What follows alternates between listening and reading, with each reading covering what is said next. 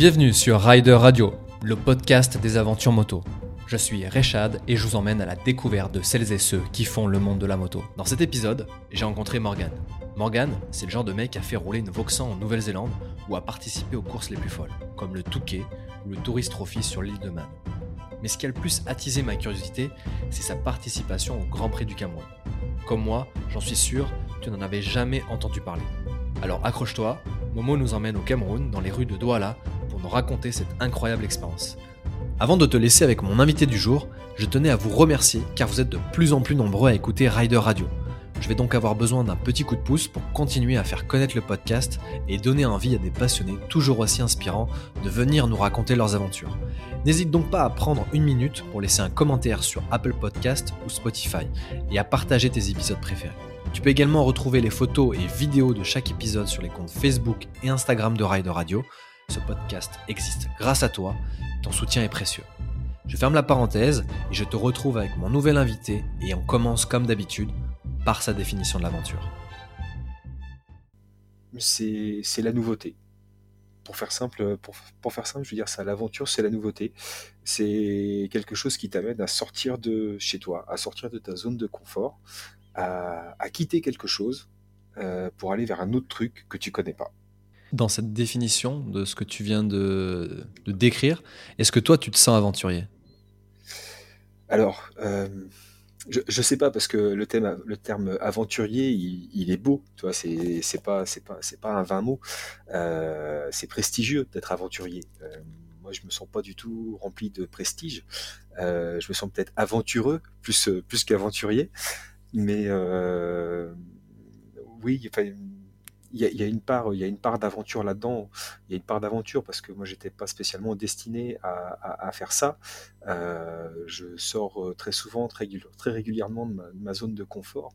Euh, c'est même un de mes, un de buts, hein, d'aller à des endroits où où j'aurais jamais dû aller. Donc oui, il y a un côté, il y a un côté un petit peu, un petit peu aventurier, mais mais très loin de, de, ce qui a pu se faire à une époque. Euh, on est quand même avec des moyens techniques qui nous facilitent extrêmement la tâche. Donc euh, donc voilà, je, je navigue pas au cap avec ma boussole encore au milieu du désert, mais il y a une part, euh, il y a une part d'aventure que coup de bol, la société nous, nous rend quand même vachement facile aujourd'hui. Alors tu parles de, de, choses aventureuses et justement, euh, moi je l'estime en tout cas comme quelque chose de très euh, aventurière, c'est cette, euh, cette aventure euh, au Cameroun. Alors ce qu'il faut savoir pour ceux qui ne te connaissent pas encore, euh, c'est que toi tu as fait déjà beaucoup de choses. Euh, tu es parti en, en Nouvelle-Zélande faire rouler une, une Vauxhall, tu as fait plusieurs fois le, le Tourist Trophy et, et j'en passe. Et j'imagine que j'aurai sans doute l'occasion de, de t'inviter pour parler de ce genre d'aventure.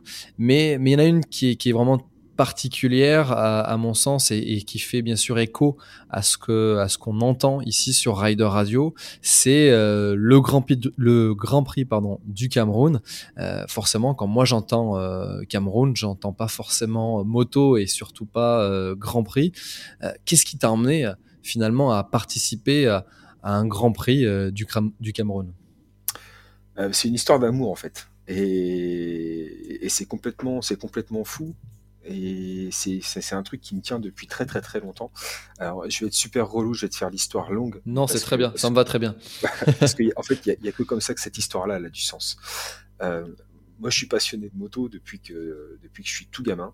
Mes parents faisaient du sidecar et on allait voir des courses et, euh, c'était top. On allait aux 24 heures du Mans, on allait au Tourist Trophy quand j'étais quand j'étais gamin avec mon petit frère dans le CID et tout. Mais euh, la course en fait c'était c'était les autres qui faisaient la course, c'était pas nous. Nous on avait un sidecar, c'était génial. La voiture de tous les jours, c'était une bonne vieille Lada Samara. Euh, le truc de ouf de notre vie, c'était c'était le sidecar. Et moi je voyais les autres pilotes rouler, je me disais putain un jour j'aimerais bien j'aimerais bien être à leur place quoi, être être de l'autre côté du grillage. Donc moi j'ai construit en fait toute ma vie avec avec cette idée là. Et, euh, et puis quand j'étais vraiment tout petit, tout petit, j'avais une passion euh, pour les lions. Je dessinais des lions euh, à tort et à travers à l'école. Euh, voilà, fallait faire une ferme, je faisais une ferme de lions. Fallait dessiner une école, je dessinais une école de lions. Enfin, j'étais un peu autiste du lion. Et puis un jour à la télé, euh, j'étais gamin, hein, j'ai retrouvé la date, j'avais 4 ans et demi. je tombe par hasard sur le match d'ouverture de la Coupe du Monde 90. C'est Argentine-Cameroun, donc c'est toujours le tenant du titre, donc l'Argentine, qui affronte une équipe de son groupe. Et là, c'était le Cameroun. D'où les, lions, d'où les lions indomptables du Cameroun. Exactement. Donc moi, le Cameroun, je sais même pas le situer à 4,5 sur une carte, mhm. pas possible quoi. Et là, j'écoute que le Cameroun, les lions indomptables ont battu l'Argentine. Le petit poussé a battu le champion du monde en titre et j'écoute cette équipe des lions indomptables. Et là, j'ai, euh, je suis resté figé sur le Cameroun. Et euh, en fait, c'est une équipe de foot que j'ai toujours suivi, un pays que j'ai toujours suivi. Euh, et il y avait un Camerounais quelques années plus tard dans mon collège, et je lui avais dit, tu sais, moi un jour j'irai, j'irai au Cameroun. Et c'était foutu de ma gueule. Il m'avait dit, mais non, mais, mais là-bas, mais personne veut y aller. Tout le monde veut en partir, mais personne veut y aller. Et moi, j'y avais dit, si, si, si, si, si, si, j'irai au Cameroun. Et puis, je t'enverrai une carte postale pour te prouver que, pour te prouver que je suis allé au Cameroun. Et en fait, depuis, depuis tout jeune, euh, j'ai ce rêve d'aller au Cameroun. Et en fait, je suis tombé par hasard sur une vidéo sur Internet qui s'appelait euh, Grand Prix moto du Cameroun. Et là, ils me mettent moto et Cameroun dans la même phrase. Et je dis, putain, il y a quelque chose, quoi. Et je clique sur la vidéo, et la vidéo, elle est, elle est folle. Elle est folle. C'est. Bah, tous mes potes qui ont vu ça, ils se sont marrés, quoi. Et moi, je me suis pas marré. J'ai dit, bah non, je vais le faire. Et, en fait, à la fin de l'interview, euh, enfin à la fin euh, du reportage, il y a un interview de l'organisateur qui s'appelle Narcisse Counois, qui explique, qui explique ce qu'il a voulu faire. Et j'ai dit putain, mais faut que j'y aille, faut que j'y aille, faut que je sois avec lui. Il y a quelque chose de fantastique à, vivre et à faire là-bas. Je l'ai trouvé sur Internet, euh, magie des réseaux sociaux. On a discuté ensemble pendant deux ans parce que je devais y aller du coup fin 2020. Donc ça, c'est le genre de projet que je me garde bien de raconter aux autres, hein. euh, sauf aux copains tout proches, tout proches, parce que parce qu'il y a à peu près une chance sur mille pour que ça fonctionne. Et j'ai tellement peur qu'on se foute de ma gueule quand j'annonce des projets comme ça que je les garde pour moi. Et donc le Covid n'aidant pas, eh ben, ça a été repoussé, repoussé, repoussé. Et là, ben, je, je, souhaite la bonne année à mon ami Narcisse le 3 janvier, qui me répond euh, Bonne année mon ami. Au fait, Grand Prix début février, on t'attend. Énorme. Énorme. Et là, tu, bah, tu regardes ce qu'il faut que tu fasses pour aller au Cameroun. Donc, euh, bon, visa, quelques vaccins, euh, tout ça, tout ça. Et puis tu te dis, oui, bah, là, j'ai quatre semaines pour tout mettre sur pied, euh, j'y vais. Ah ouais, quatre semaines. En fait, en fait c'est ça qui, est, qui paraît enfin, qui paraît insensé, c'est que bon déjà euh, se dire qu'on va le faire euh, et que ça va se faire, c'est juste insensé et que derrière il te reste que quatre semaines euh, pour préparer un voyage. Alors déjà quand tu sais quand tu t'organises un, un, voyage en vacances, des fois tu t'y prends un petit peu plus tôt. là quatre semaines aller faire le Grand Prix du Cameroun, ouais ça devait être bien bien tendu j'imagine c'était chaud patate, d'autant que, d'autant qu'en fait, moi, je fais toute une saison de courses derrière, plus euh, beaucoup, beaucoup de choses euh, à côté, euh, parce que j'ai une famille, parce qu'on fait des voyages ensemble. enfin voilà, c'est, ultra, ultra chargé. Et là, en quatre semaines, il faut que je mette le truc sur pied pour pouvoir, pour pouvoir partir. Donc, il faut que je dégage les créneaux de temps, il faut que j'arrive à trouver un peu d'argent pour pouvoir financer tout ça. et puis, bah, le reste, en fait, c'est, l'inconnu, parce que, parce que mon ami Narcisse, quand je lui demande son adresse, il me donne son nom, son prénom, le nom de son quartier et la ville. Et quand je lui demande un numéro, et un nom de rue, il me dit mais ben, il n'y en a pas. Et je me dis putain mais s'il n'est pas à l'aéroport, je ne sais même pas comment le trouver quoi. Je ne sais pas. J'ai son nom, euh, le nom de son quartier et le nom de sa ville. Mais, euh, mais je suis allé là-bas plein de candeur parce que c'était le Cameroun et, parce que c'était le rêve de ma vie. Alors je me suis dit tant pis, tant pis, tant pis. T'y vas et t'y vas jusqu'au bout et puis tu verras s'il y a quelqu'un à l'aéroport. Et il était là et, et c'était parti pour 10 jours de fou quoi. Et là, là je, je reviens un petit peu euh, en arrière. Euh, tu, tu, disais que les gens. Euh, enfin, tu avais peur que les gens se, se, foutent de toi. Et justement, il y en a peut-être quelques-uns qui se sont foutus de toi quand tu as, as, dit que tu allais faire le, le, Grand Prix du Cameroun. Quand ça y est, quand tu savais que dans ces fameuses quatre semaines, tu allais au Cameroun, alors tu savais pas exactement qui allait t'accueillir, etc. Mais, mais comment, comment les gens ont réagi? Comment les gens ont réagi? Est-ce qu'il y a eu de la crainte? J'imagine que ta famille aussi, ont, alors connaissent bien et tu as fait des courses quand même assez, euh, assez dingues. Euh, là, le Grand Prix du Cameroun, euh, comment, comment, comment les gens le ressentent quand tu l'annonces? Oh bah, Ils prennent pas super bien, hein. je ne vais, pas te le cacher. D'habitude, ma femme et mes enfants viennent tout le temps avec moi. J'essaie de les inclure au maximum dans tout, tout, ce que je fais, dans toutes les compètes. là, ma femme m'a dit non. Ah ouais. c'est trop compliqué ton histoire, on ne sait Mhm. pas où on va. on avait vu quelques images, quelques, quelques vidéos des motos que, que je pouvais avoir sur place. donc là, commencé à me regarder beaucoup de travers. Mes parents étaient super inquiets, pas, pas tant par rapport à la course, euh, mais plus par rapport à comment ça allait se dérouler là-bas, par rapport à l'accueil des gens. Est-ce que j'allais être bien reçu? Est-ce que j'allais être la personne à battre? Euh, Est-ce qu'il y a des gens qui allaient prendre des risques euh, ou faire des trucs pas cool pour que je ne gagne pas? Donc chacun avait un peu, un peu ses craintes. Et en fait, il s'est passé plein d'autres choses là-bas. Mais j'ai été super bien accueilli. les gens ont été plus que respectueux et, très accueillant une fois qu'on a eu brisé la glace, parce qu'il y avait quand même un certain, euh, euh, comment dire, certain comportement à avoir. C'est pas évident de voir débarquer un mec euh, que tu connais pas, qui prend une, grosse partie de, de l'attention, alors que toi, tu es là aussi pour faire ta course sur place, etc. Mais on a tout tourné à la déconne, à l'humour, et ça s'est super bien passé. Euh, je pense que ma famille a vécu des, choses pas spécialement faciles parce qu'ils savaient quand j'étais en galère sur place, mais je gardais de tout leur raconter. Donc, euh, donc voilà, c'est c'était compliqué parce que c'était un saut dans l'inconnu, donc tout le mhm. monde se posait des questions. Et puis bah là maintenant, euh, la question c'est de savoir quand est-ce que j'y retourne et si on Ah génial. C'était sans doute, euh, sans doute la question que j'allais te poser euh, pour, clôture le, pour clôturer l'épisode, mais, mais ouais, bah écoute, c'est déjà, c'est, déjà trop bien de, d'avoir ce sentiment-là et de vouloir y retourner. bah c'est déjà, ça veut dire que ça s'est bien passé. Et nous, ici en tout cas, on a envie de savoir comment c'est passé. Alors tu arrives à l'aéroport, finalement Narcisse, il est là. c'est quoi la suite? De, loin, on peut imaginer euh, comment une course ici en France, euh, ça s'organise avec de la, la paperasse, de l'administratif, euh, un, peu, un peu cadré en termes de timing, etc. Donc là, tu arrives à l'aéroport, c'est quoi la suite? La suite, c'est la suite, c'est ouf. J'arrive à l'aéroport avec 3 heures de retard, 3 ou 4 heures de retard. J'ai pas bouffé. Euh, ça a failli se battre dans l'avion euh, sur l'escale en Guinée parce qu'Air France s'était planté dans l'attribution des places. c'est déjà rock'n'roll à mort. Euh, je mets diplôme pour sortir de l'aéroport entre les passages de douane, les tests PCR, etc. etc. Et puis, bah, une fois que je suis sorti de tout ça, je me dis, putain, j'espère qu'il y a quelqu'un de l'autre côté de la porte. Et ouais, et il y a Narcisse qui est là, qui a un grand sourire, parce qu'en fait, je lui ai demandé de ne pas communiquer sur ma venue tant que j'étais pas sûr de venir. Et comme il fallait un test PCR de moins de 48 heures, et ben 48 heures avant, je savais toujours pas si j'allais partir ou pas.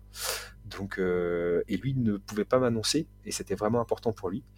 Et donc voilà, je passe le dernier sas d'aéroport, et il est là, il est minuit et demi, il a un sourire euh, qui va d'une oreille à l'autre, et, on sait que c'est parti, et on sort dehors, il y a un comité d'accueil avec euh, d'autres motards qui sont là, dont Elvis, qui est devenu un pote là-bas, et on traverse Douala de nuit, on, s'arrête dans un supermarché à 1h du matin qui est bondé. Euh, les rues de la ville, ça grouille de partout.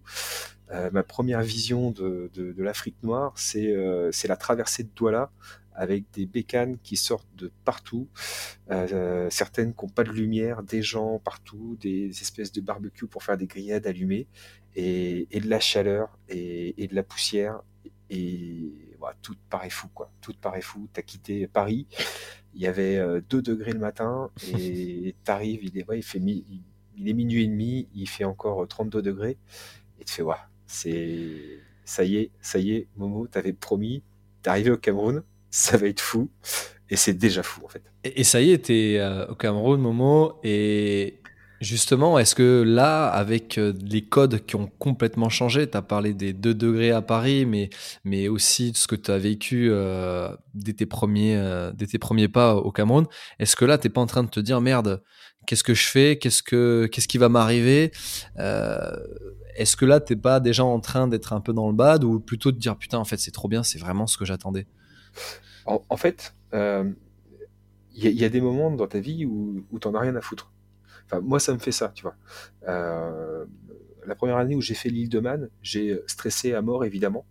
Et, une fois que j'ai eu posé le pied sur l'île, je me suis dit, ça y est, je suis chez moi. Hmm. Et, la pression, elle est partie. Et, là, je me suis posé plein de questions sur ce Cameroun avant, parce que je t'avoue que j'en menais pas large. Hein. C'était un, un, grand saut dans l'inconnu. Euh, et quand je suis arrivé là-bas, j'ai eu exactement le même sentiment. Putain, ça y est, je suis arrivé chez moi. Et j'étais chez moi. Et alors, c'est plein de, plein de différences par rapport à tout. par rapport à la culture, par rapport à la façon de vivre, par rapport à la façon d'être. Mais, mais c'était chez moi. Et à partir du moment où tu es poli et où tu sais expliquer les choses, bah, en fait, ça se passe bien. Ça se passe bien partout, quoi. Donc, donc ça a déroulé. J'ai eu la chance d'être accueilli par, euh, par Narcisse, qui est un mec en or et qui s'est vraiment, vraiment mis en quatre euh, pour que ça se passe bien, ce qui, nous a conduit à des situations assez comiques d'ailleurs, euh, parce que parce que parce qu'on a une histoire, un historique qui est complètement différent. Mais mais non, j'étais chez moi et puis c'était comme ça. C'était comme ça. La vie là-bas était comme ça. à Douala, des fois, il n'y a plus d'eau. Donc, eh ben, il n'y a plus d'eau c'est comme ça. Des fois, il n'y a plus d'électricité. Ben, c'est comme ça. Des fois, il n'y a plus d'eau, plus d'électricité. Ben, c'est leur vie à eux. Donc, qu'est-ce que tu vas demander de plus? Euh, C'est comme ça. Tu te démerdes et puis bah, tu te laveras plus tard. Et puis bah, tu rechargeras ton téléphone plus tard. C'est comme ça. C'est rien. C'est peanuts. Quoi. Tu t'adaptes en fait. Et là, euh, ça y est, tu es, euh, au Cameroun, tu dans. enfin, tu as réussi une intégration quand même assez, assez rapide. Hein. On peut. Alors, dans, ce podcast, on a beaucoup de gens qui, euh, qui voyagent à travers, à travers le monde et puis des fois tu peux justement avoir euh, quelques peines à, s'intégrer. Et là justement, tu viens euh, faire une mission dans, dans, ce pays. Il, me semble que tu avais une sorte de, semaine entre, entre le moment où la course a, débuté. Comment comment s'est organisée cette semaine? J'imagine que tu as dû bah, chercher une, une enfin tous ces trucs un peu logistiques qui chez nous et souvent euh, compliqué. Euh, là, euh, là, au Cameroun, ça devait être 100 fois compliqué, ou peut-être même l'inverse, parce que des fois, on, pense aussi à la, à la débrouillardise, on pense qu'il y a des choses qui peuvent se faire beaucoup plus facilement des fois dans, certains, dans certains pays. Est-ce que toi, ça a été le cas sur, sur cette fameuse semaine où il fallait tout trouver pour partir sur cette course? Alors en fait, moi, si tu veux, il y avait un truc que j'avais, j'avais pas compris, que j'avais pas compris d'entrée de jeu. Euh, quand j'avais contacté euh, Narcisse au départ euh, pour lui demander comment ça pouvait se passer pour participer à son Grand Prix, quand je lui ai expliqué que j'avais envie de venir, et il m'a dit que lui, il était super content que je vienne et qu'il était ravi à l'idée d'une arrivée massive de pilotes internationaux. Et là, j'ai fait merde. et, eh ben, eh ben oui, je suis ok, très bien. et en, fait, c'était vraiment important pour lui que je participe à cette course parce que ça venait légitimer mhm. cette course et ce qu'il faisait. Euh, alors là, les gens commencent à voir quelques images euh, sur Internet. On a diffusé quelques-unes sur notre page du, Momo Circus euh, et ils comprennent pas pour l'instant. Donc il y aura bientôt une grosse vidéo qui va permettre d'expliquer tout ça. Mais ils sont vraiment au début de, des sports mécaniques là-bas. C'est-à-dire que quand nous on se trimballe 120 ans de course, d'expérience, etc., eux c'était la deuxième édition de l'unique épreuve de sport mécanique de toute cette région-là de l'Afrique. Et, en fait, Narcisse, c'est un, un, précurseur. Il est en train de construire un truc parce qu'il a vu ce qui se faisait à l'étranger. C'est quelqu'un qui voyage, c'est quelqu'un qui est passionné de moto. Et il s'est dit, ben, moi, je veux faire la même chose dans mon pays et il essaie de tout mettre en place pour que ça se passe euh, bien, dans les meilleures conditions de sécurité possibles, ce qui reste quand même assez paradoxal par rapport, euh, par rapport à ce que tu vis là-bas, mais c'est vraiment, euh, ils ont vraiment tout mis en œuvre pour ça. Et, en fait, donc cette semaine avant la course, Narcisse tenait à ce que je vienne avant pour qu'on puisse aller voir des médias. Donc j'ai fait trois passages à la télé, ce qui ne m'est absolument jamais arrivé de ma vie en France. Et là-bas, quand tu passes, tu passes en direct euh, donc, euh, bah, débrouille-toi avec les questions du présentateur, etc., euh, etc. Quand il te demande à la fin de l'interview si Marc Marquez et Fabio Quartararo vont venir bientôt, c'est compliqué.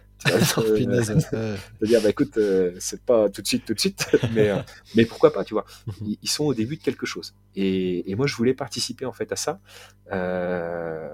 participer pour aider à aider au niveau de la course, en parlant de sécurité notamment, parce que la course sur route, en fait, c'est jamais que ce que nous on faisait en Europe il y a 60 ans de ça, à l'époque du Continental Circus. Les pilotes se sont battus pour avoir des espaces sécurisés, des circuits, etc. Euh, eux, c'est sûr que du jour au lendemain, on va pas leur construire un circuit. Donc il mhm. faut bien que quelqu'un mette une, bah, la main à la pâte, euh, une première pierre à l'édifice, et c'est ce qui est en train de se passer là-bas. Et moi, ce côté-là me plaisait. Et je voulais également échanger avec les pilotes. Donc en fait, la, première partie, enfin la semaine, en fait, on l'a consacrée à ça, à de la com, à de l'échange et aussi à réparer euh, les motos, parce que Narcisse a deux bécanes, une R1 et une MV Agusta. Euh, donc je devais prendre la R1 pour faire la course, et en fait quand, quand j'ai vu les motos, j'ai rapidement compris que qu'on allait avoir un gros gros problème, euh, parce que la, la R1 fuyait l'huile, mais fuyait l'huile grave, et la MV Agusta, en fait, il y avait un problème de, tuyaux et de pompe à essence, en fait, qui avait été massacré par un mécanicien sur place. Euh, dans, la conception des choses, la MV Agusta, c'était dangereux parce qu'elle pouvait prendre feu. Euh, par contre, la MV Agusta, vu qu'elle fuyait l'huile, c'était pas dangereux. J'ai dit non, c'est un petit peu dangereux quand même. Parce que si tu as de l'huile plein le pneu euh, à 200, ça, ça, peut, ça peut pas bien se passer. C'est clair, c'est clair.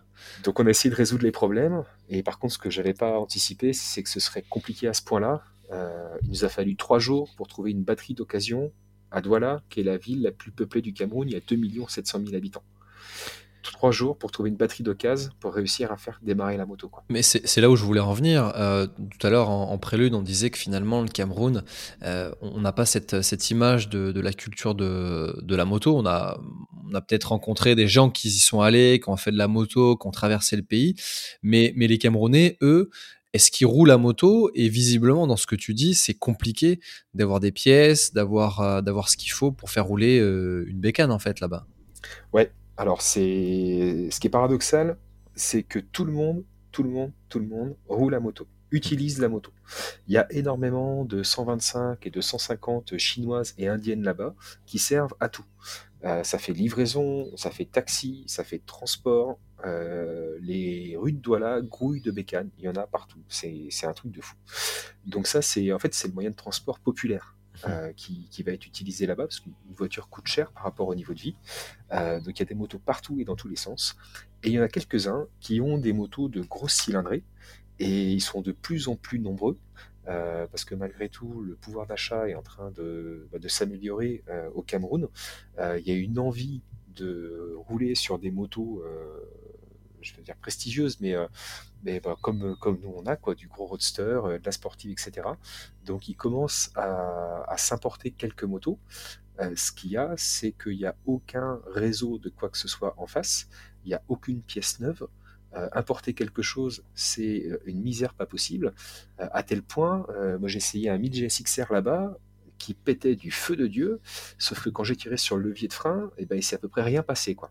Le levier est devenu tout dur, et la moto s'arrêtait pas. Et quand j'ai fait demi-tour pour la ramener à, Hachou, son proprio, qui était, qui était super sympa, j'ai dit, mais la moto, elle est top, mais qu'est-ce qui s'est passé avec les freins?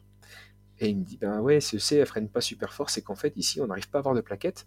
Donc, euh, ben, quand la plaquette, elle est usée, on l'emmène euh, au garage, poids, au garage poids lourd, chez le regarnisseur. Il nous découpe de la garniture pour les poids lourds et il nous la recolle sur la plaquette de la moto. Incroyable. Donc, euh, tu dois arrêter 160 chevaux avec une plaquette euh, de poids lourd collé quoi. Ah, c'est dingue. Et, et c'est ça qui est terrible parce que euh, parce qu'ils arrivent à avoir des motos sympas, mais euh, mais ils ont strictement rien pour pouvoir les entretenir. il faut tout importer. Il y a des frais de douane qui sont monstrueux et qui rendent le truc complètement inaccessible.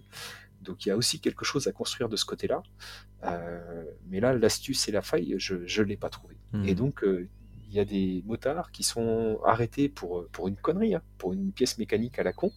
La moto est stockée, ne bouge plus parce que euh, parce qu'elle est, il y a un truc d'usé. Ils n'arrivent pas à l'avoir. Il y a un gars, il a un 1000, TLS, ça va. Euh, la moto ne roule plus parce qu'il n'y a plus de dents sur la couronne. Ça fait deux ans et il peut pas avoir une couronne pour sa moto. Ça vaut 45 balles en France. Ah ouais, c'est dingue. C'est dingue. Et toi, du coup, comment tu as fait pour, euh, bah, pour remettre d'aplomb les motos et enfin en tout cas pouvoir participer à la course? alors, ben, j'ai pas réussi en fait. euh, C'est-à-dire que la R1, euh, donc j'étais venu avec des pièces. Hein. Narcisse m'avait fait un petit inventaire euh, de, de, ce qu'il fallait. Ce que je ne savais pas, c'est que le mécanicien camerounais a deux diagnostics principaux la pompe à essence et les bougies. Et c'est-à-dire qu'une fois que tu es sorti de ça, et ben, vu qu'il n'y a pas de valise de diagnostic, euh, hmm. pas de possibilité pour lire des codes panne, quoi que ce soit, euh, sur des motos trop modernes, et ben, c'est baisé. Donc, euh, donc la R1 ne dépassait pas 6000 tours minute. en fait, la rampe d'injecteur supérieure se déclenchait pas. La MV a continué de pisser l'essence. Et donc, aucune des motos n'était n'était utilisable pour la course. Et le vendredi, donc la veille des essais, Narcisse se posait la question de comment comment on allait faire, parce que c'était pas envisageable pour lui que je participe pas. Euh, donc on était en route pour aller chez Gilbert, qui avait un très beau 750 ZXR de 91 à vendre. Euh, quand soudain, il, a eu une illumination sur la route, et a dit, mais Ulrich, Ulrich, il a une bonne moto. Et du coup, on n'est jamais allé chez Hilbert, qu'on n'a pas rappelé. Hein, au passage, il doit encore nous attendre. Donc Ulrich est arrivé, Narcisse, il a acheté la moto sur le trottoir. Et de toute façon, il s'est dit qu'il fallait qu'il augmente son parc de motos pour l'année prochaine, euh, parce qu'il espère recevoir d'autres pilotes euh, d'autres pays d'Afrique ou d'autres pays européens, et, que dans tous les cas, il me fallait une moto, il fallait une moto pour le lendemain et faire les essais, quoi. Donc euh, la moto, il l'a acheté la veille des essais pour que je puisse participer. Excellent. Mais en fait, c'est aussi l'image qu'on a au final de, de l'Afrique, c'est qu'il n'y a jamais de problème. Il suffit juste euh, euh, d'un peu patienter et il y a toujours une solution au coin de la rue. C'est, justement une philosophie que j'essaye de, de mettre en place pour moi pendant mes voyages ou me dire, bah attends, panique pas tout de suite, on va réussir à trouver une solution. Euh, là, j'ai, j'ai comme l'impression que au final, dans tous les cas, au moment où tu arrives au Cameroun, il y a une certitude, c'est que tu vas pouvoir la faire à la course. Tu sais pas comment tu vas pouvoir la faire, mais mais tu sais, as ce sentiment où ça va se faire de toute façon, quoi. Et, euh, et là, là, finalement, tu trouves un peu, euh, un peu par hasard, ou en tout cas une illumination, comme tu as dit, et finalement, tu tombes sur une 675 Daytona. Enfin, c'est un truc, euh, c'est un truc incroyable. Ouais, complètement. c'est alors toi, pour moi qui prévois toutes mes saisons de course, toute ma vie dans des petits tableurs Excel euh, minutés, numérotés, etc. Quand je suis arrivé là-bas, je savais d'avance que, que là, là, en l'occurrence, j'allais partir à l'aventure parce que c'était pas du tout ma zone de mmh. confort. Mais, euh, mais comme c'était écrit Cameroun dessus, que c'était mon rêve, j'étais prête à, à tout et tout et n'importe quoi. J'étais d'accord dès le départ euh, pour que ça se passe comme ça. Je savais que pendant dix jours, euh, jours, bah, je ferais différemment de ce que je fais tout le temps. Et c'était comme ça. Et effectivement, euh, là-bas, ben, en fait, s'il n'y a pas de solution, c'est que tu n'avais pas de problème. Ouais. Donc, donc ça se passe toujours bien. Et c'est vrai que pour, pour moi, hein, je pense même pour nous, Européens, vivre au quotidien comme ça, c'est juste impensable. Mmh. Narcisse qui pense à la course qu'il va organiser la semaine prochaine, c'est un visionnaire, quoi. C'est, il a 7 jours d'avance, c'est un truc, c'est un truc de fou. Personne ne raisonne comme ça là-bas. C'est au coup par coup, c'est et du coup ça rend toute la toute l'organisation du Grand Prix extrêmement compliquée parce que parce que il faut quand même anticiper énormément de choses, mais il faut aussi engager d'autres gens à anticiper et à être présent, etc., etc. Et sauf que ben la, façon de faire, la façon d'être là-bas, elle n'est pas comme ça. Et, je pense que si un Européen essayait d'organiser quelque chose là-bas, euh, le mec il finit en PLS à l'ambassade parce qu'il n'y arrive pas. c'est exact, c'est exactement ça. Ben ouais, en fait, en fait, c'est euh, c'est au jour le jour, c'est au jour le jour. Et, là, je pense que tu l'as bien résumé parce qu'en fait, je pense que Narcisse, lui, euh, qui, voit les choses un peu différemment, différemment, et, et il doit faire confiance bien sûr à d'autres gens pour, euh, pour l'organisation de, de ce Grand Prix et euh, qui ne fonctionne pas forcément comme, euh, comme lui. Donc c'est pour ça que ça montre toute la beauté de, de, ce que vous, vous avez réussi à faire quand même sur ce, sur ce Grand Prix. c'est pour ça que moi je m'y suis vraiment intéressé parce que même si je connais pas le Cameroun, je connais pas l'Afrique et j'ai pas le, la prétention de dire que je connais le monde, j'imagine dans ces certains endroits-là que faire ce genre de choses, ça, ça part du domaine pratiquement de l'impossible quand tu mets ça sur, euh, sur un bout de papier.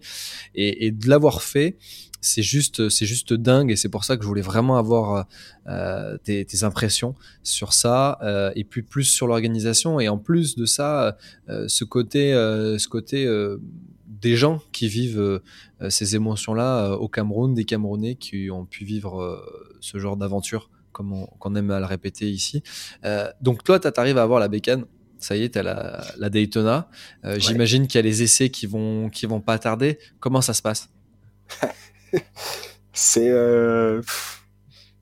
C'est, mais c'est, mais toi, j'en ai le sourire encore d'imaginer comment ça s'est passé. En fait, il faut, enfin, T'es prêt là? T'es accroché? Ouais, là je suis, je suis bien attaché. J'ai pas de ceinture, mais, euh, mais ça va. Je me, je, me bien, je me mets bien au fond de mon siège et, euh, et je t'écoute. Vas-y, cale-toi bien. Parce qu'en fait, on savait pas trop comment. Euh, enfin, il y a des trucs qu'on savait pas trop comment on allait faire pour le Grand Prix. Euh, et, et, après le premier passage télé, euh, le numéro de, enfin le téléphone de Narcisse, il a explosé. Ça a appelé de partout parce que la, le, passage télé a été diffusé sur leurs réseaux sociaux, sur WhatsApp notamment, et il a reçu des appels de partout, du Burkina, du Sénégal, de Côte d'Ivoire, parce qu'il y avait des mecs qui voulaient participer, qui voulaient savoir comment organiser, etc. etc. Et, euh, et, donc ce que je lui ai dit, je fais écoute, pour éviter d'être noyé sous les appels, euh, ce qui serait bien, c'est qu'on leur envoie le règlement de la course. Comme ça, ils sauront comment faire. Et là, il y a eu, il y a eu, il y a eu incompréhension. Donc du coup, j'ai écrit le règlement de la course. Oui, il n'y en avait pas. j'ai terminé le jeudi soir. Euh, sachant que du coup, bah, j'avais toujours pas de moto à ce moment-là, qu'on a pu euh, qu'on a pu diffuser euh, aux participants et aux, aux personnes qui, qui, étaient intéressées pour la course. Et donc le vendredi, après avoir trouvé la moto, bah, on a été faire la réunion de préparation du Grand Prix. Donc tu vois, la réunion de la Dorna locale Mhm. au, au bar. Ah ouais. C'était génial. Bah ouais. Et donc on s'est mis d'accord sur bah, comment comment ça allait se passer. Donc ça a été l'occasion de rencontrer encore d'autres pilotes, etc., etc. Donc la veille en fait des essais, on, on s'est mis d'accord sur comment comment ça allait ça allait s'organiser.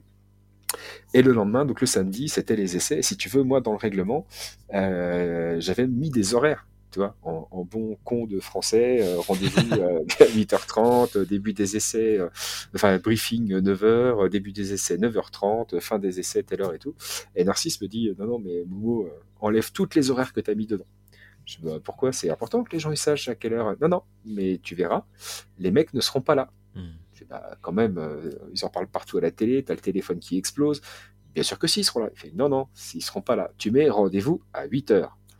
Bon, bah, j'enlève les, er- les, horaires, je mets euh, en fait je remplace chaque créneau horaire par à la suite, donc à la suite des essais, à la suite du briefing, etc. etc. C'est génial. Euh, et on est arrivé à 8 heures avec Narcisse. Bon, on a eu une crevaison sur le, sur le 4x4 entre temps. il a trouvé par miracle une bombe anti-crevaison et un compresseur dans son coffre et il savait pas que c'était là. Donc, euh, bah, super, on a réparé sur le bord de la route. Et donc, on arrive euh, à l'heure dite. Et effectivement, bah, les autres participants sont pas là. La police est là, par contre, parce qu'il y avait la police pour sécuriser le circuit. Mhm. Et puis, bah, en fait, euh, le dernier des participants, il arrivé à 13 heures avec 5 heures de retard. Donc, euh, on a lancé les essais à peu près dans cette zone-là, après avoir fait un briefing, après avoir beaucoup parlé de sécurité notamment. Euh, Narcisse comptait beaucoup sur moi pour, pour cette partie-là, pour partager mon expérience justement de la course. Et si tu veux, à 13h30, peut-être, quand on a lancé les essais, et bien, la police qui était là depuis 8h le matin, euh, ben, ils étaient partis. Ah ouais, d'accord. euh, on s'est retrouvés, enfin, ils n'étaient pas tous partis, mais une partie et- c'était en allée. Et en fait, euh, on a fait les essais, euh, ça n'a pas duré très longtemps parce qu'on s'est retrouvés dans des embouteillages sur le circuit. Donc, Ah, parce euh, que oui, la, la police du coup était partie, ils ont pas pu fermer le, le circuit, donc vous êtes retrouvés dans la circulation quoi. Voilà, c'est ça. Ah, génial. Ouais, c'est ça. Euh, donc je pense qu'ils en avaient un peu marre d'attendre et euh, comme ils n'avaient pas d'horaire de fin non plus, bah, il y a un moment ils se sont dit euh, ça va bien, ça va bien les conneries. Donc ben voilà, on est parti pour le premier tour d'essai et là là embouteillage quoi. Mais embouteillage en plus à contresens parce que la route, donc c'était il y avait une, une grande route séparée par un terre-plein et il y avait un côté de la route qui était bloqué mais pour un autre événement et ils se servaient du côté où nous on devait rouler pour faire leur déviation. Donc on s'est retrouvé en embouteillage à contresens de la circulation. Mais non, ça c'est incroyable ça. Et là, tu te dis, mais putain, euh, là, on peut pas faire d'essai. Mhm. Et, et moi, je sais pas euh, à quoi ressemble le circuit. Euh, C'est-à-dire que bon, il, il- il est simple, il n'y a pas beaucoup de virages. Par contre, il y a un tas de nids de poules et de, et de tas de sable à éviter. Et ça, toi, moi, je viens du rallye au départ, ça, c'est des trucs importants parce que concrètement, tu passes dans le nid de poule, tu t'envoles, tu passes à côté, tu peux passer à 240, donc tu sais que tu gagnes du temps, quoi. Mhm. Et là, il y a tellement de voitures en fait euh, embouteillées que je vois pas les trous, que je sais pas ce que je vais faire, et que je me dis putain, mais ben, eh ben, je suis baisé. Et, et je me rends compte sur le peu d'endroits dégagés euh, où je peux ouvrir en grand avec la Triomphe, parce que je l'ai essayé, mais au ralenti dans dans un quartier hyper encombré. En fait, je me rends compte que l'embrayage il patine dans tous les sens, et, ouais, avec ça va être ça va être super compliqué quoi.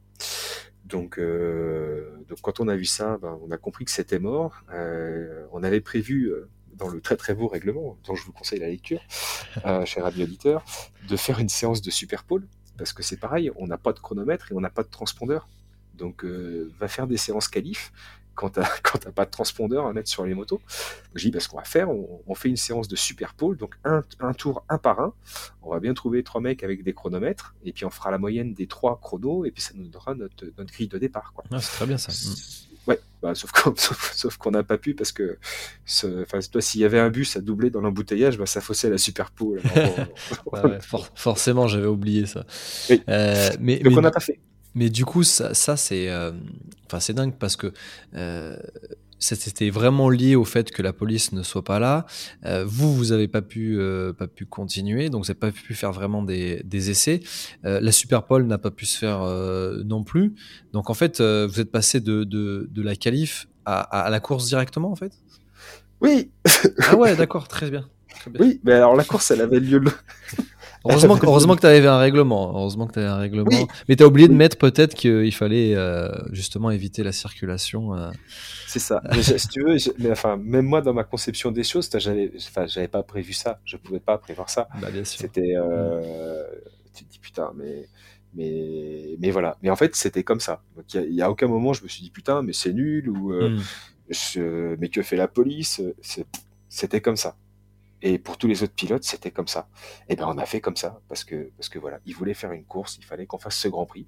Et puis moi je voulais le faire avec eux, donc euh, et ben on a fini les essais là-dessus. Euh, on est rentré chez nous et puis on s'est préparé pour la course du lendemain.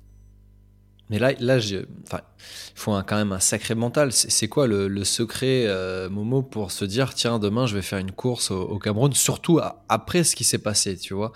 Euh, Le fait de se dire bah tiens, je peux arriver directement euh, en plein trafic, etc.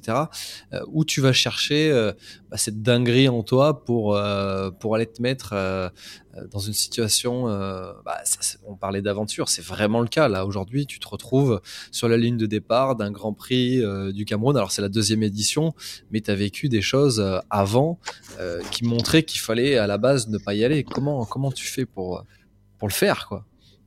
Bah, juste, En fait, justement, moi j'étais persuadé qu'il fallait y aller. Mmh et comme je te l'ai dit au début, c'est c'était une, une histoire d'amour. Ouais. Et tout le monde sait qu'on est complètement con quand on est amoureux et qu'il y a plein de trucs dont on fait abstraction et dont on se rend pas compte. Euh, moi, cette course et, Narcisse et les mecs là-bas, c'était, euh, c'était trop important. Mmh. C'était trop important parce que parce qu'ils essayaient de construire quelque chose avec des tout petits moyens, euh, dans des conditions qui sont qui sont terribles, qui sont pas possibles. Alors quand tu vois ça, tu as, deux choix. Soit tu te dis, bah là, ils arriveront jamais à rien, euh, ça marchera jamais. Soit tu te dis, bah ouais, allez, moi je me sors les doigts du cul, et puis je vais y aller avec eux. Et, et puis je vais le faire avec eux. Et si je peux leur apporter quelque chose en passant, et eh ben je vais essayer de le faire. On a discuté longtemps là-bas, euh, par exemple, de la création du circuit Carole. Euh, le circuit Carole, donc le circuit qui est, qui à côté de Paname, euh, qui a été fait. Carole, c'est le nom de la dernière personne qui s'est tuée euh, aux alentours des, des, halles de Ringis, où il y avait des espèces de courses sauvages. Euh, le circuit date de 1979. Euh, ce qu'on a fait là, c'est, ça ressemble grave à Ringis. Et 1979, c'est peut-être la, avec un peu de chance la date de naissance de ton père si tu es assez jeune, quoi. Mmh. C'est pas si vieux que ça, quoi. C'est pas si vieux que ça. Donc moi, je vais pas dire que je me sentais investi d'une mission parce que parce que parce que c'est pas ça, mais je crois que j'avais euh, j'avais envie de leur apporter quelque chose. Voilà, j'avais envie de partager avec eux euh, pour aller au bout de cette aventure. Et, j'ai lu des commentaires qui me font qui me font chier sur internet par rapport à ça. Tu vois, eux ils tiennent pas à la vie comme nous, ils ont pas le même rapport à la mmh. mort. Mais bien sûr que si. Mais putain, bien sûr que si. Et ils rêvent juste d'avoir un circuit. Ils veulent pas faire le tourist trophy. Ils veulent avoir un circuit pour rouler à bloc avec leur moto comme nous on fait là, quoi. Et, pour moi, dans tous les cas, il fallait que cette course elle aille au bout.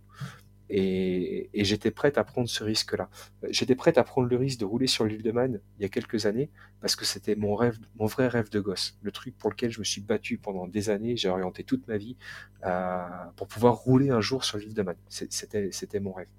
J'avais, euh, il y avait un truc qui allait au-delà de la course pour l'île de Man, qui me mmh. permettait d'aller au-delà du danger.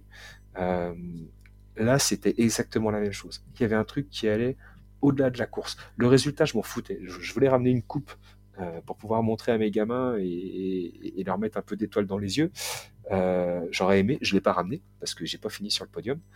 mais il y avait un truc qui allait au-delà de la course, qui était, qui était de l'humain.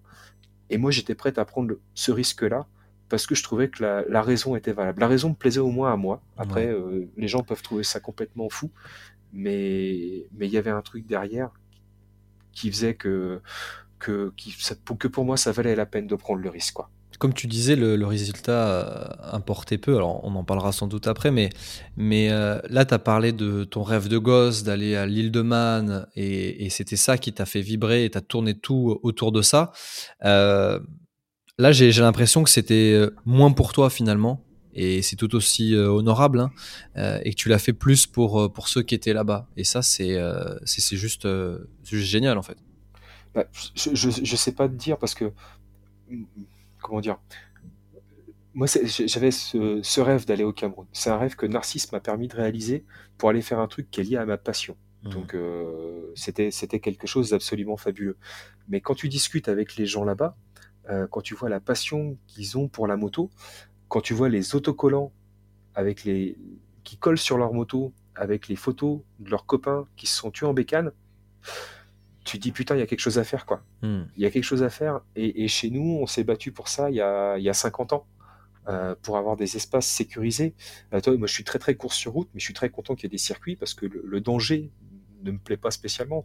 Euh, la vie, elle est précieuse, faut en prendre soin. Je suis, je suis attiré par les courses sur route en fait pour pour plein d'autres raisons qui ne sont pas du tout liées au, danger. là, il y, avait quelque chose à faire avec eux et ça, tu, si tu as un minimum d'âme, tu, tu le sens, et tu as envie quoi. Donc je vais pas, je peux pas te dire que je vais le faire pour eux, que je l'ai fait pour eux parce que parce que je l'ai aussi fait pour ma tronche et pour cette aventure du Cameroun. Mais il y avait tellement à partager avec eux que que c'était une évidence. C'était une évidence en fait. Et alors cette course, ça y est, tu y es. Comment, ça se passe? Comment ça se passe? Ouais, C'était, c'était, c'était, c'était, c'était exceptionnel. Et, là, il fallait être amoureux, et j'étais fou amoureux, je me suis pas posé de questions. Euh, ça s'est passé qu'en fait, euh, les mecs ont essayé de refaire des essais le matin mhm. sur la route, sur la route partiellement bloquée. Euh, moi, j'ai pas fait euh, j'ai dû faire que un ou deux tours pour essayer de repérer les énormes nids de poules et, pas me satelliser pendant la course. Et j'ai pas fait plus que ça parce que j'avais déjà plus d'embrayage en fait. Donc euh, je voulais pas, je voulais pas abîmer la moto et je suis pas allé chercher la perf. Je cherchais à rejoindre la ligne d'arrivée pour montrer qu'on pouvait faire une course au Cameroun et, voilà. Et donc on part, euh, on part pour le tour de formation. Donc j'avais écrit ça dans le règlement, tour de formation avec une voiture, une voiture officielle euh, portant le drapeau du Cameroun à la fenêtre, toi, ouverture de piste. Mhm. Comme ça, les différents postes euh, de police, de commissaires, ils savaient qu'on allait lancer la course. Et si tu veux, on, part et on se rend compte que les deux ronds-points qu'on doit utiliser à l'autre bout du circuit, en fait, il y a une partie du rond-point qui est utilisée pour dévier la circulation. Sauf que nous, on doit prendre euh, cette déviation à l'envers. Oh, et là, tu te retrouves à contresens dans le rond-point qui est surchargé vu que c'est la déviation. Euh, et, donc là, je vais voir Narcisse juste avant le départ. J'ai le temps de descendre de la moto, puis de lui dire, bah, écoute, là, il faut pas qu'on fasse, euh, faut pas qu'on fasse le tracé qui a été prévu initialement. Dans les ronds-points, ça va pas le faire. Il y a du monde qui arrive en face. Euh, en plus, les ronds-points, ils sont hauts, donc c'est en aveugle. Là, c'est sûr que ça va pas bien se passer, quoi. Il me dit, ouais, ok, t'as raison, t'as raison. Qu'est-ce qu'on fait? Dis, bah, écoute, on va essayer de faire comme ce qu'on a fait enfin, comme ce qu'on a essayé de faire hier pendant les essais. On tourne deux fois à gauche là après Maïtur, ça nous fait revenir sur la ligne de départ, et en fait on chante les deux ronds-points et ce sera vachement plus sécure quoi. Il dit ok, pas de souci, allez on fait comme ça. Il appelle tous les pilotes. Il leur dit bon bah les gars, euh, donc euh, on fait pas les deux ronds-points, on tourne à gauche, à gauche, à gauche, euh, comme aux essais. Pour ceux qui n'étaient pas là aux essais, vous suivez les autres. Et c'est parti. 3, 2, 1 et là, tu fais, putain, c'est chaud, quoi. C'est chaud, chaud, Mais, mais c'était comme ça. Il y a des mecs qui sont, qui sont pas venus aux essais, qui sont venus, euh, qui sont venus le dimanche que pour la course, quoi.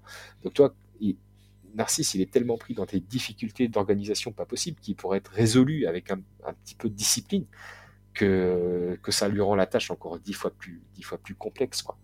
Euh, N'importe qui aurait abandonné à 10% euh, des efforts que lui a fait. C'est ouf. Et puis, et puis voilà. Et puis le drapeau du Cameroun s'abaisse et ça part pour 10 tours. Alors moi, je m'étais, je m'étais élaboré une petite stratégie euh, de course. Euh, Donc je voulais, je voulais partir devant en fait, pour éviter d'avoir le nuage de poussière, parce que je savais que ça, ça, allait lever du sable. Et puis laisser, laisser passer un ou deux mecs. Il y a un mec qui, était vraiment très très très rapide et je sais pas si j'aurais réussi à l'avoir. en fait, parce que eux connaissaient le tracé et, ils auraient pu ben, m'indiquer où est-ce qu'il faut passer. Toi. Je voulais prendre des repères avec eux euh, en suivant des pilotes euh, plus expérimentés. Donc bah, il se passe exactement ça, je fais le départ en tête, j'évite le nuage de poussière, premier freinage, je freine tranquille, il y a deux mecs qui passent, et je me mets à suivre. Donc là, je me remange de la poussière, donc ils commencent à prendre leur distance, je reviens un petit peu dessus, enfin, ça, ça ressemble à une, vraie course, quoi. Il y a des gens autour, euh, il y a les tuk-tuk et les motos de carré sur le côté. Enfin, c'est absolument, enfin, c'est un truc, c'est un truc d'enfer. Et on arrive dans le premier rond-point. Et là, en fait, on se rend compte qu'il y a des bagnoles et des motos qui arrivent en face. Oh, putain. Parce qu'il y a des gens qui ont forcé le passage. Et le pilote qui est en tête, en fait, il fait un face-à-face avec une moto-taxi qui est arrivée par là. Et donc, euh, Fadil, qui est en tête à ce moment-là, tombe. C'est Jackson qui prend la tête sur son 600 CBR. Moi, je suis tout ça gentiment. Et là, j'ai cette vision de Jackson qui remonte la rue à contresens, parce qu'en fait, le tracé nous faisait emprunter la route, mais en sens inverse. Donc, il remonte la route en contresens avec les bagnoles qui arrivent en face, et il fait signe au mec de se pousser. Donc il est là avec sa main et il fait signe écartez-vous, écartez-vous, écartez-vous. et moi je suis derrière, j'essaie de coller au plus près. Et, euh, et en fait, bah, on, est en mode course, quoi. Donc euh, dès que ça se trouve un petit peu, on réaccélère. Il veut tourner à gauche, et là il y a une bagnole qui arrive de la gauche euh, de la rue à laquelle on doit arriver. Donc il se relève, il l'évite, il repart. Et, euh, et, puis là, on repasse dans la ligne droite de départ. Et puis bah, c'est à fond. Et puis on s'est fait tous les tours comme ça, quoi. Et en fait, je me suis fait la réflexion qu'après, il n'y a pas un moment où je me suis dit arrête. Il n'y a hmm. pas un moment où un des pilotes s'est dit arrête. La course, elle était comme ça. C'était les conditions qui étaient comme ça. Personne s'est dit, j'arrête parce qu'il y a des voitures qui arrivent en face. C'était comme ça.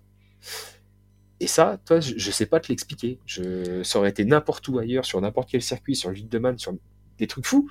J'aurais dit non, stop, je lève la main, je me mets sur le côté, attendez les gars. Et là, c'était comme ça. On a accepté le truc. On a accepté le truc et, on l'a fait.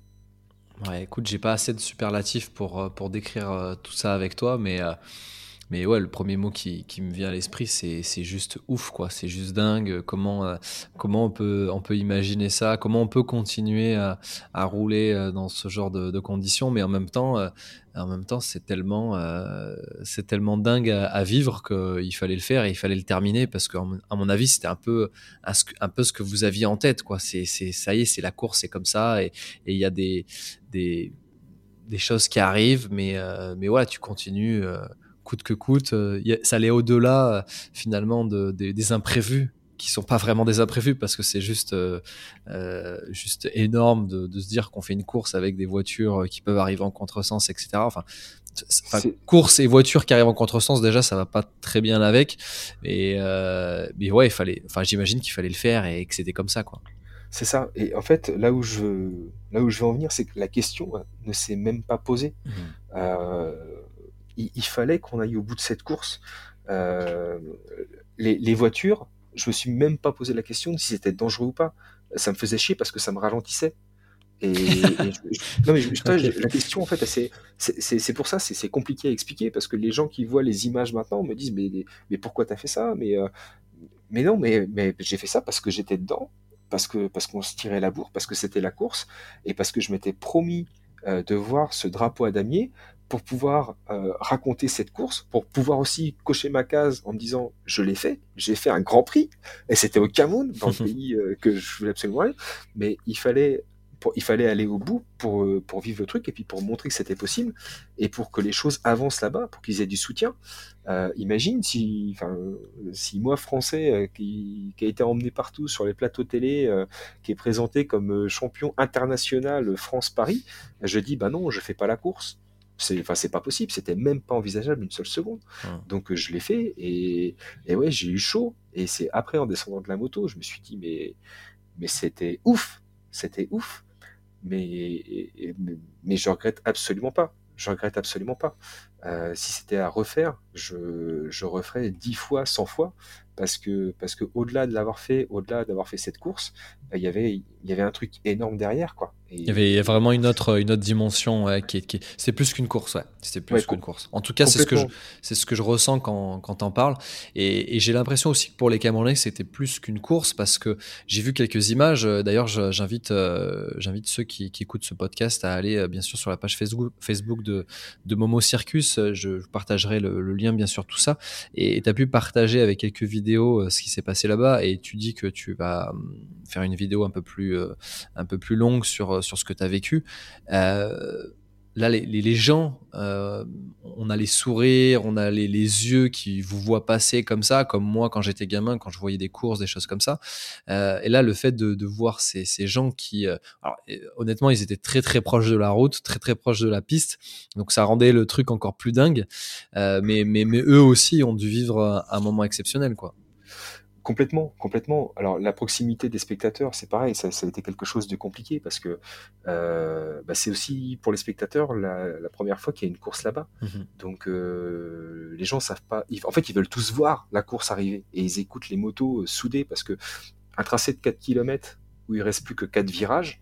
Je sais pas si tu vois les bouts droits qu'il y a entre chaque, mmh. mais la moto, tu l'écoutes gueuler pendant un petit moment avant, avant qu'elle te passe sous les yeux. Donc, bah, en fait, ça faisait un peu comme le, tu sais, les vidéos de rallye du groupe B dans les années 80, là. Tout le monde se resserre, et puis tout le monde s'écarte quand les gars arrivent. Et toi, en fait, en tant que pilote, quand tu arrives sur le haut de côte en aveugle et que tu vois pas derrière, tu te demandes ce qu'il y aura au milieu de la route, quoi. Donc, euh, donc c'est chaud patate. Mais quand tu descends de la moto, les gens, ils sont, bah, ils sont super heureux du spectacle qu'ils ont vu. Moi, il y a un commissaire de police qui est venu me voir à la fin, euh, qui m'a dit, mais c'était exceptionnel j'ai jamais rien vu de pareil. C'était exceptionnel. Le, monsieur, euh, Paul Emmanuel, il était, il était ébahi par ce qu'il venait de voir. Mmh. Donc ça a suscité un, engouement euh, énorme là-bas et, c'est chouette parce que c'est comme ça que les choses vont changer. C'est de, cet engouement, euh, de la volonté, de la discipline des pilotes que les choses vont évoluer là-bas. Et, je pense que Narcisse a très très bien compris où est-ce qu'il fallait amener la, la course moto et il est en train de l'emmener, mais en tirant, euh, en tirant une charrette énorme, énorme, énorme. Euh, il y a quelques mecs pour pousser derrière, mais il faut qu'ils poussent encore plus fort pour que, pour que ça puisse avancer et que ce soit, que ce soit encore, encore mieux. Quoi. Bon, écoute, franchement, c'est trop bien. C'est euh, bah, c'est marrant parce que par rapport à toutes les péripéties que tu as, que as vécues, bah, finalement, ça donne envie. Hein. Franchement, euh, euh, je sais pas si je serais dispo pour faire euh, pour faire le Grand Prix du Cameroun, mais moi aussi, j'ai jamais fait de Grand Prix de ma vie et euh, ça serait juste dingue de refaire, un, enfin de faire un Grand Prix et de le faire au Cameroun. Donc, bah, écoute, si si Narcisse a besoin d'un autre pilote international, je suis dispo. Je suis dispo l'année prochaine. Donc donc non, ça serait avec grand plaisir. Enfin, en tout cas, comment toi tu le transmets, c'est exactement comme comme moi je l'ai vécu, c'est-à-dire que ouais, il y a eu des choses, il y a eu des couacs et tout, mais en fait, euh, dans l'aventure, c'est, en tout cas, c'est ce que je recherche parce que sinon, ça s'appelle la, routine et c'est pas, c'est pas drôle et c'est pas marrant. Et, là, tu as vécu euh, une vraie belle aventure et, et, là où on doit pas, euh, en tout cas sur sur circuit, pas dépasser, tout est chronométré, etc. Là, ça, ça envoie un peu, un peu un bol d'air dans le monde de, la moto et en tout cas de, la course. Je trouve ça juste, juste ouf. Euh, moi, je voulais revenir aussi à des choses un petit peu plus, euh, euh, alors pas terre à terre, parce que je vais te poser la question. C'est maintenant que tu as fait les choses les plus dingues qui existent euh, sur Terre, c'est quoi la suite, quoi? Alors, c'est le, le, pire est à venir. le pire est à venir. Non, je déconne. Mais en fait, euh, j'ai plus de programme préétabli pendant, pendant des années et des années. J'ai bossé, j'ai économisé, j'ai mis tout ce que j'avais pour, euh, pour, pouvoir euh, rouler sur l'île de Man mmh parce que parce que c'était le grand rêve de ma vie. Euh, j'avais plusieurs choses à faire là-bas. J'ai réussi à faire la dernière en faisant six tours sur sur un 1000 cm3, donc à faire une grosse course sur l'île de Man avec une grosse bécane bien bien débile. Et, du coup, j'ai coché, euh, j'ai coché toutes mes cases là-bas du, du, truc qui me faisait le plus rêver. Quoi. Euh, et après, toi, quand, quand tu as fini un truc comme ça, tu te dis putain, mais ben, c'est quoi la suite? Mmh. toi, je, je, rêve de quoi? Je fais quoi? J'ai envie de quoi? Et moi, j'aime la moto et les, voyages. Et, j'aime vivre des choses. Euh, le Cameroun, ça mélangeait tout ça. Pour la peine, c'était bah, une aventure humaine, sportive, géographique, et, ça cochait toutes les cases. Et le problème, Le problème, c'est comme avec la Nouvelle-Zélande, où on se retrouve avec un moteur cassé de Voxan à l'autre bout de la planète et on arrive à faire venir des pièces de France, euh, n'importe comment. Le problème, c'est qu'à la fin, ça marche. Donc en fait, au, lieu de te prendre un coup de bâton sur le coin de la gueule, bah t'as réussi. Donc ça t'encourage encore à faire d'autres, des conneries comme ça, parce que tu te dis que, bah, tu dis que tout est possible. Et en fait, en fait, tout est possible. Euh, tant que tu sais d'où tu viens et que tu sais ce que tu vas chercher, bah, il y a tout un, tout un horizon, tout un, tout un univers qui s'ouvre et, qui est possible. Euh, moi, j'aime bien raconter des histoires. Donc, euh, j'écris de temps en temps dans Moto Revue. là, on s'est lancé dans un truc, donc Momo Circus avec une chaîne YouTube, une page Facebook et tout. mais moi, je, ne vis pas de ça. Euh, pas du tout, parce que ça rapporte zéro. Et puis je m'en fous, parce que mes saisons, je les finance en organisant des journées sur circuit, en euh, tout un tas d'autres trucs à côté, en bossant, parce que j'ai un vrai métier dans la vie, bien sûr. Euh, donc ce que ce que je, cherche à faire et à vivre maintenant, c'est bah, d'autres aventures folles comme ça. Et toute cette partie comme partager les histoires, en plus de raconter mes conneries, ce que, ce que j'aime bien, parce que c'est un super comptoir en fait Facebook quand tu veux raconter des conneries. C'est d'enfer. Euh, et ben en fait, ça, ça m'ouvre d'autres portes, ça m'ouvre d'autres opportunités euh, avec des gens qui me contactent pour me dire bah tiens, euh, moi je fais ça, est-ce que tu voudrais pas venir et en fait, ça, ça m'ouvre un, un, champ de possibilités que je connaissais pas. Et là, tu vois, dans alors je vais t'avouer que dans exactement 5 euh, heures, je pars pour euh, aller au Maroc, pour aller faire un raid dans le désert, un truc que j'ai jamais fait de ma vie. Je vais être nul, mais ça va être génial. et dans, dans, un mois et demi, euh, je vais faire une course, je vais faire les 24 heures de Solex à Nousier dans la Creuse. Ah ça c'est génial. Bah ouais. Ah ouais, tu vois, c'est top. Ça, Mais ça, me fait. normalement, j'aurais dû faire du R1 en Espagne ce week-end-là. On avait un plan avec un pote et j'ai choisi d'aller faire du Solex dans la Creuse. Et ça, ben, en termes en termes d'aventure, ben, c'est génial parce que il y, y, a des gens, ils sont 270 habitants dans un village, ils ferment le village, ils ferment la route pour faire une course de Solex. Et il y a une catégorie Solex, c'est des super protos, ça monte à 115, sans suspension. Putain, c'est génial. c'est genre des trucs. Donc, il y a plein. Il y, a, tout un tas de choses, de, trucs terribles à faire. Et, euh, peu importe le flacon, euh, pourvu qu'on ait l'ivresse, quoi. Le monde, il est tellement vaste, il y a tellement de belles choses. Donc, euh, donc voilà, les projets à venir, le, Maroc, dans un premier temps, qui arrive très très vite. Il faut que je boucle mon sac, c'est une catastrophe, et que je retrouve mon passeport. La course de Solex à Nousier, de l'endurance avec un pote. Euh, J'aimerais bien retourner faire des courses sur route en Irlande cet été. Enfin bref, ça fait deux ans que je me bouffe les couilles, que je mets des thunes de côté, que je mets des congés de côté. Donc euh, je crois que 2022, c'est être la fête du slip en fait. Trop bien. Mais écoute, je pense que tu seras, tu seras réinvité si tu, euh, si tu l'acceptes parce que bah ouais, ce genre de choses, moi ça me, ça me fait aussi délirer. Euh, L'aventure, elle peut être forcément liée à la course, sur plein d'autres choses. L'aventure, de toute façon, c'est, c'est quelque chose de, de très grand. Il, c'est pas lié à, un d'un point A à un point B. Il y a plein d'autres aventures et, les auditeurs de Rider, Radio le, savent très bien. Et là, tu nous as forcément conté euh, une histoire, une aventure, euh, vraiment avec un, avec un grand A. Et, euh, et ouais, il y a, y, a, y a, une certitude, c'est que je te réinviterai pour parler. Euh, moi, j'ai adoré l'histoire euh, de la Nouvelle-Zélande avec la Voxan. Euh, bien sûr, je veux avoir tes impressions sur le, le Titi. et puis, et puis pourquoi pas avoir tes impressions après les 24 heures de Solex. J'aimerais savoir comment tu as vécu ça. Oh, je, pense que ça peut, ça peut se vivre que mal, un truc comme ça. Ils montent le bal parquet à partir de 19h sur la place du village. Donc, à mon avis, ça, ah, va être rock'n'roll. C'est génial. Non, et puis en plus, euh, tu reviens et en fait, dans, dans la compétition, il y a euh, battre euh, et, et, ça, ça n'a pas été, ça a pas été de ce qu'on a, ce qu'on a dit sur ce, sur cet épisode-là. En tout cas, on n'en a pas parlé. C'est pas, pas c'est pas battre l'autre, être avant, avant celui qui est juste derrière, etc. et on revient à quelque chose d'un petit peu plus humain. Et je pense qu'on a tous besoin de ça, et même dans la moto et de manière générale, on a tous besoin de d'humain dans nos vies. Et, euh, et si on peut s'amuser, faire des courses et on s'en fout qui est le premier, qui est le dernier, bah en fait euh, moi j'en suis aussi donc euh, donc ça serait avec plaisir de te suivre et pourquoi pas participer un jour à une de tes courses un peu débiles, ça m'irait bien. Écoute, c'est avec plaisir. pour revenir rapidement sur ce que tu viens de dire, j'ai roulé 6 ans l'île de Man et la dernière année, j'avais très envie de continuer parce que la course là-bas elle est hyper addictive. Et puis, et puis ça commençait à être de plus en plus compliqué pour tout un tas de, pour tout un tas de choses. Et, et, puis je me suis fait une réflexion là-bas.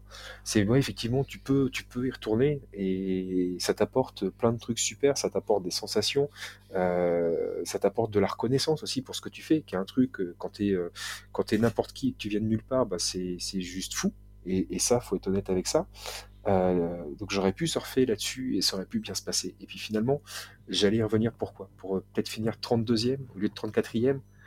Euh, moi, ça me prenait trois semaines de congé tous les ans, un budget monstrueux. Ben, ben, je préfère aller faire un Grand Prix du Cameroun.